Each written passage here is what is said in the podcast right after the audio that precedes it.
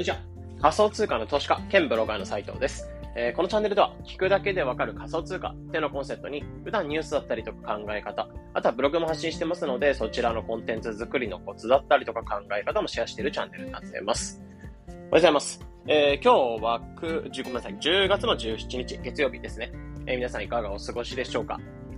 もう月曜日ってところでまた週がスタートってところで土日、え、まあ子育てとかしてた方に関しては、まあ多分大変な土日だったかなと思うんですけど、まあ今日も月曜日、まあ今日から月曜日ってことで、また今週もコツコツと、えー、やっていきましょう。で、僕もそうですね、まあコツコツとこの配信とか、えー、ブログとか、SNS とかそっちの発信なんかも頑張っていこうかなと思います。で、今日は何話していこうかなってところで、まあ、今日はタイトルがメルガマ、メルマガ配信はほとんど稼げませんってところで、まあ、今回に関してはメルマガ配信、えー、メールマガジンですね。自分で、えー、なんかコンテンツを作って、それを配信していくっていうスタイルですね。で、えー、そのメルマガ配信っていうものがあると思うんですけど、まあ、そこの、えー、メリットだったからメリットだったりとか、デメリット、まあ、配信する側として思うメリット、デメリットなんかも話していこうかなと思います。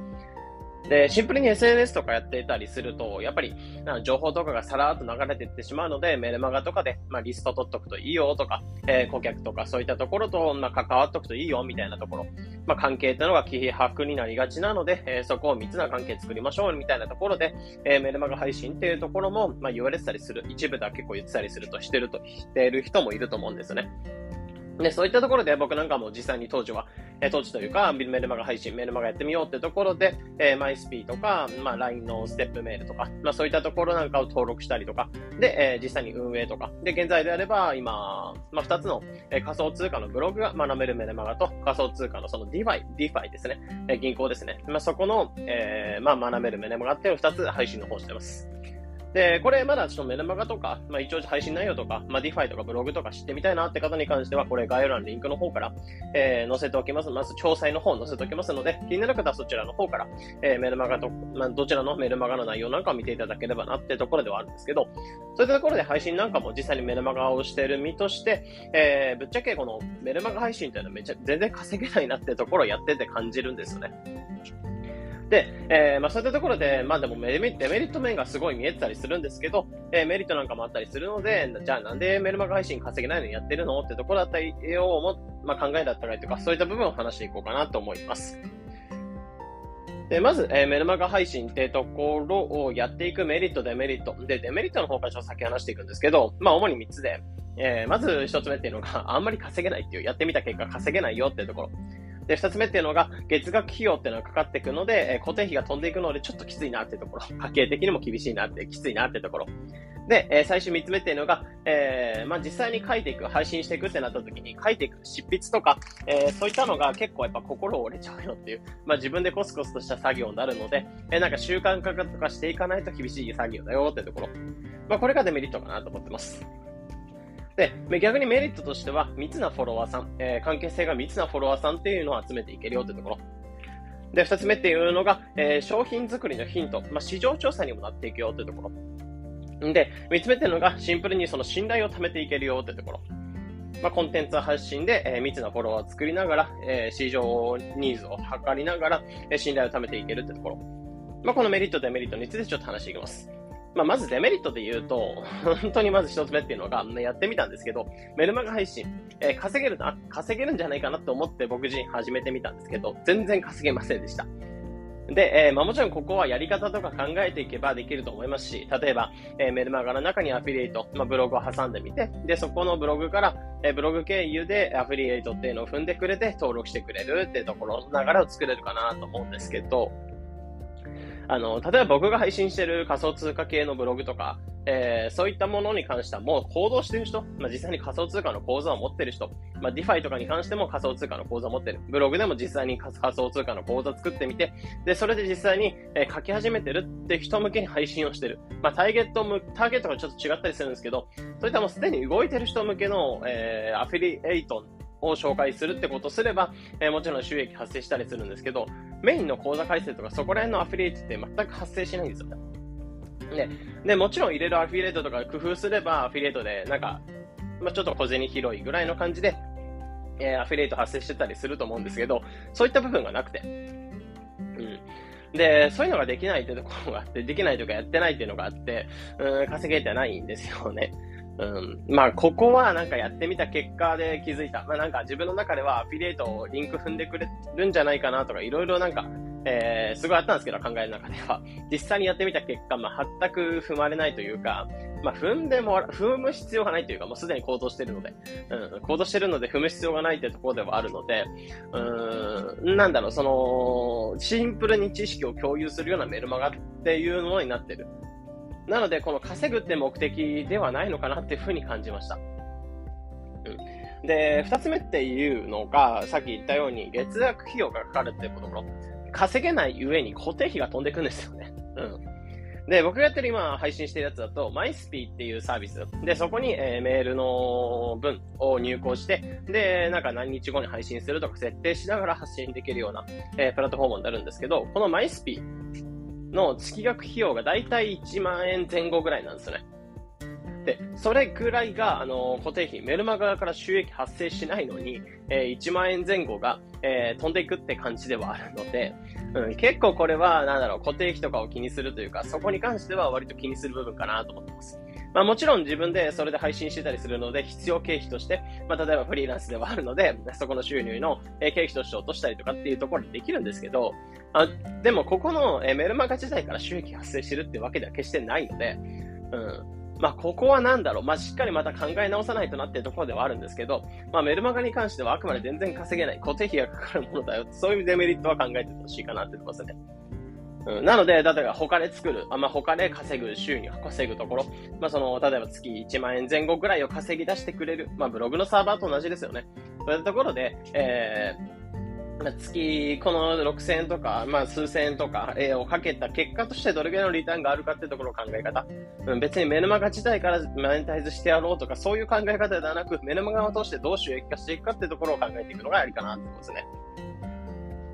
で、あと3つ目っていうのが、まあ、実際に配信をしていきます。じゃあメルマガを配信しますよってところになった時に、その入稿とか文を作っていくのが正直結構心折れるんですよね。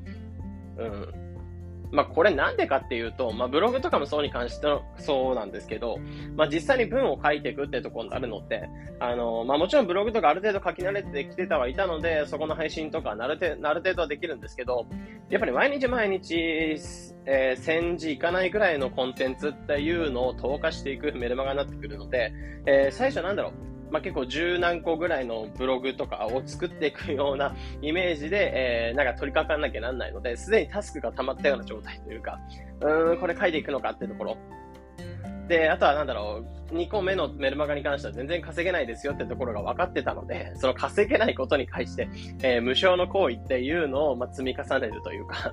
うん、結構ここはなんだろう、ある程度、例えば朝起きたらトイレの中ですぐ書いちゃうとか、うん、ある程度習慣化していかないとメルマガ執筆って進まないんじゃないかなっていう。で、僕は結構やっぱ、うん、家だとあんま少なかったので、え実、前回のディファイメルマガの時に関しては、うん、とスタバとかではなく、まあ、家朝起きてトイレの時間帯にガガガガって毎日1個作って、え1ヶ月ぐらいで仕上げたっていうメルマガになってるんですけど、今回のあの、ブログの方のメルマガに関しては、えスタバとかにこもってがっつり書いたんですよね。うん。あのー、集中ができないというか、やっぱり、なんだろう、ほんと習慣化していかないとメルマガ執筆って厳しいかなと思うので、ここら辺は本当に心が折れるのとは、まあ、収益が出ないし、え、しかも月額飛んでいくし、メンタルやられてるのに、えー、え、ここ、書くの心折れるよってところが、え、大変かなってことですね。で、まあ、これに関してはかなりデメリットとして大きいと思うんですけど、もちろんメリットもやってみた結果としてあるかなと思っていて、そこ次シェアしていくと、えー、まずメリットとしては、なんだろう、メルマガ配信していくので、長期的に付き合える、えー、密なフォロワーさんと繋がれるよってとこ。で、メールって正直、あの、あんまり見ない人とかいると思うんですけど、あのまあ、ぶっちゃけ SNS とかに関しては情報をさらっと見ていく中で、なんか好きになる、えー、発信者とかそこら辺って見つけていくのにすごい本当少数になってくると思うんですよね。なので、例えば僕みたいな感じで弱小のアカウントとしては、やっぱりそういった感じで長期的に、えー、フォロワーさんとコミュニケーションが取れる。毎日とか2日に1回ぐらいメールが届く人っていうところで頭の中に片隅に置いて置いといてもらえるみたいな感じですね。うん、っていう感じで、なんか、頭の、なんか、リソースを自分が少しでも相手の部分を、まあ、もらっておくとか、えー、置いておく、自分の中で 存在するような、えー、まあ、存在価値というか、その人にとっての存在価値っていうのを少しでも、まあ、残しておけるとか、印象を残してくるっていう意味でも、まあ、この3つのフォロワーさん、自分の情報を少しでも、まあ、取ってもらえるフォロワーさんっていうのを増やしておけるのは、まあ、かなりいいんじゃないかなと思ってます。で、あとはぶっちゃけ、その3つのフォロワーさんとかで言うと、なんか SNS とかってすごいなんか炎上するというか、えクロスな情報じゃ、まあオープンな情報ではあるので、そこに賛否両論ってすごいあると思うんですよね。うん。なんですけど、このメルマガを取るっていう行為をして、自分で行動してみて、そのメルマガを取ってるっていう状態では、まあ、フォロワーさんとしてはあるので、うん、なんだろう、その能動的なフォロワーさん、えー、自分で受動的に、まあ、受け身なフォロワーさんだけではなく、自分で動こうとか、えー、行動力のある方っていうのはメルマガ登録してくれる可能性が高いので、うん、そういったところでフォロワーさんを選別っていう言い方は悪いですけど、うん、自分の中で、なんだろう、すごい反応してくれるというか、密のフォロワーさんを作っていけるってところはいいんじゃないかなと思ってます。で、二つ目っていうのが、まあ、その商品作りのヒントになるよってところ、まあ、市場調査になるよってところですね。うん。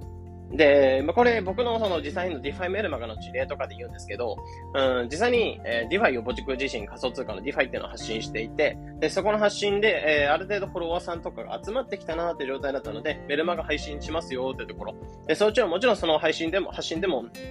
え、反応割といただいたんですけど、それ実際の発信してみたところ、結構 DeFi メルマガ、えー、DeFi のやり方とか DeFi について知りたい人多いんだなってところを感じたんですよね。で、そこを受けて、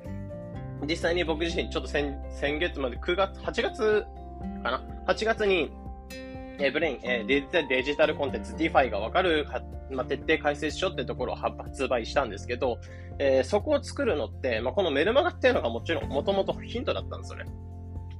うん、実際にメルマガを取ってみて、えー、こうでしたとかって結構お声とかいただくことがあって、まあそういったお声を聞いていくと、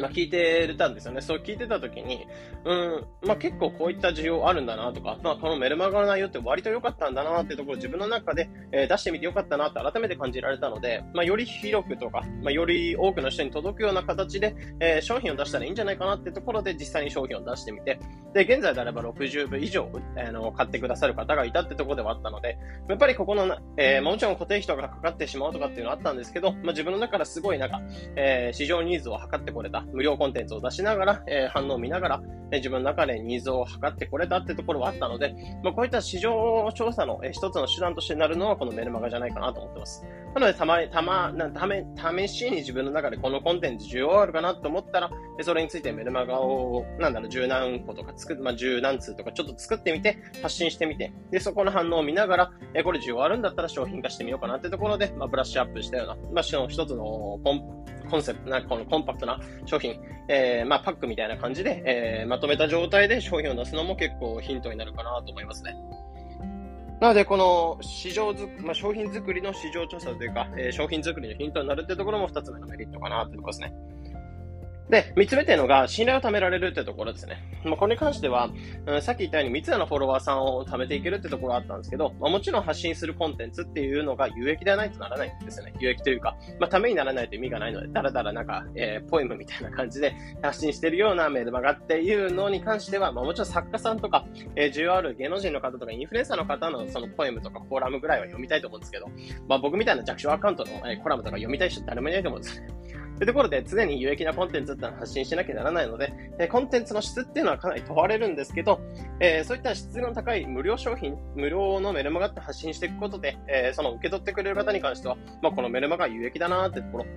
まあ、有益さを届けていけて、えー、この人有益だな、有益な情報を発信してるんだなってところ、もう少しちょっとチェックしておうかなってところで、SNS の発信なんかを見てくださることが増えたり、まあ、リップとか、そういった DM とか、いいねとか、反応とか、インプレッション高めることもできると思うので、えー、結構こういった感じで、えー、メルマガ発信する、え、それで有益なコンテンツを発信することで、え、信頼を貯められるってところはいいんじゃないかなってところですね。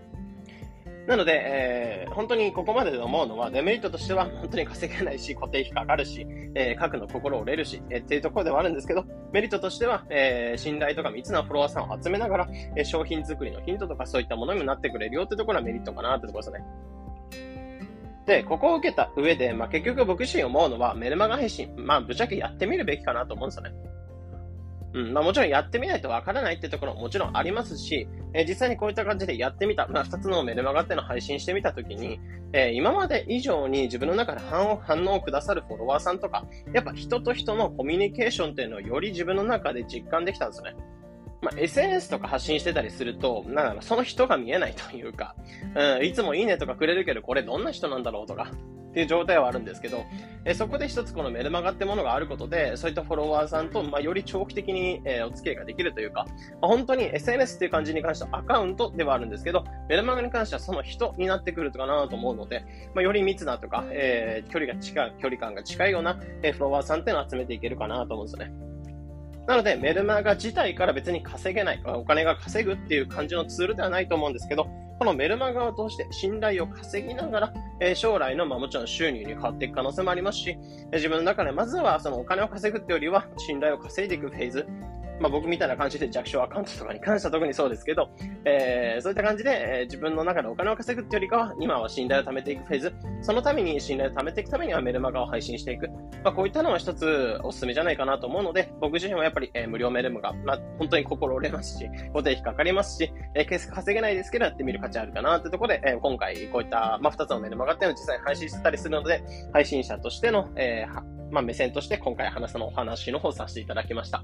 なので今後 SNS 発信とかコンテンツ発信、あとはメルマガどうしようかなって人の、まあ、方の、えー、まあ、一つの選択肢となってくれれば嬉しいです。えー、このような形でこのチャンネルでは仮想通貨についてできるだけわかりやすくお伝えしています。日々の情報収集やトレードにお役立てください。というところで本日の配信これで以上になります。良い一日を。